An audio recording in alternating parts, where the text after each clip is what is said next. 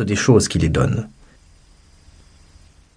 Vérité profonde et utile à savoir, dont les Stuarts ne se doutèrent pas en 1662, que les Bourbons n'entrevirent même pas en 1814. La famille prédestinée qui revint en France quand Napoléon s'écroula eut la simplicité fatale de croire que c'était elle qui donnait, et que ce qu'elle avait donné, elle pouvait le reprendre, que la maison de Bourbon possédait le droit divin, que la France ne possédait rien, et que le droit politique concédé dans la charte de Louis XVIII n'était autre chose qu'une branche du droit divin, détachée par la maison de Bourbon et gracieusement donnée au peuple jusqu'au jour où il plairait au roi de s'en ressaisir. Cependant, au déplaisir que le don lui faisait, la maison de Bourbon aurait dû sentir qu'il ne venait pas d'elle. Elle fut hargneuse au XIXe siècle, elle fit mauvaise mine à chaque épanouissement de la nation. Pour nous servir du mot trivial, c'est-à-dire populaire et vrai, elle rechigna. Le peuple le vit. Elle crut qu'elle avait de la force parce que l'Empire avait été emporté devant elle comme un châssis de théâtre. Elle ne s'aperçut pas qu'elle avait été apportée elle-même de la même façon. Elle ne vit pas qu'elle aussi était dans cette main qui avait ôté de là Napoléon. Elle crut qu'elle avait des racines parce qu'elle était le passé. Elle se trompait. Elle faisait partie du passé, mais tout le passé, c'était la France.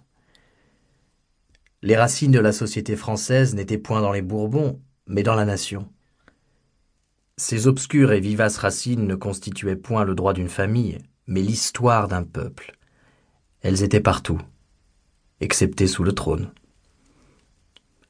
La maison de Bourbon était pour la France le nœud illustre et sanglant de son histoire, mais n'était plus l'élément principal de sa destinée et la base nécessaire de sa politique. On pouvait se passer des Bourbons.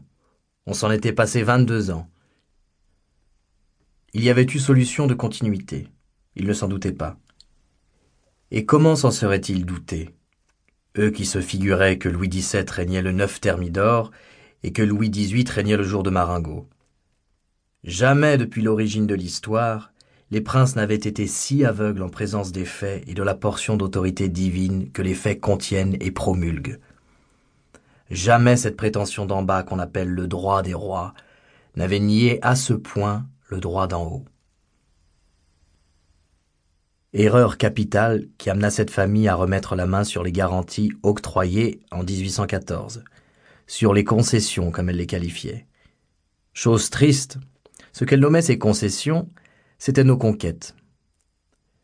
Ce qu'elle appelait nos empiètements, c'étaient nos droits. Lorsque l'heure lui sembla venue, la Restauration, se supposant victorieuse de Bonaparte et enracinée dans le pays, c'est-à-dire se croyant forte et se croyant profonde, prit brusquement son parti et risqua son coup. Un matin, elle se dressa en face de la France et, élevant la voix, elle contesta le titre collectif et le titre individuel à la nation la souveraineté, aux citoyens la liberté. En d'autres termes, elle nia à la nation ce qui la faisait nation, et aux citoyens ce qui les faisait citoyens. C'est là le fond de ces actes fameux qu'on appelle les ordonnances de juillet.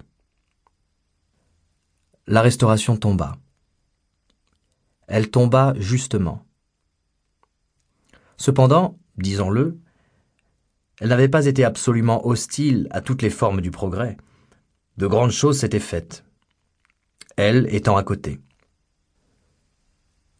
Sous la Restauration, la nation s'était habituée à la discussion dans le calme, ce qui avait manqué à la République, et à la grandeur dans la paix, ce qui avait manqué à l'Empire.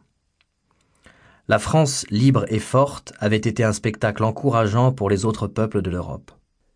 La Révolution avait eu la parole sous Robespierre, le canon avait eu la parole sous Bonaparte. C'est sous Louis XVIII et Charles X que vint le tour de parole de l'intelligence. Le vent cessa, le flambeau se ralluma. On vit frissonner sur les cimes sereines la pure lumière des esprits.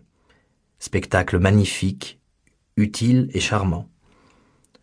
On vit travailler pendant quinze ans, en pleine paix, en pleine place publique, ces grands principes, si vieux pour le penseur, si nouveaux pour l'homme d'État l'égalité devant la loi, la liberté de la conscience, la liberté de la parole, la liberté de la presse, l'accessibilité de toutes les aptitudes à toutes les fonctions.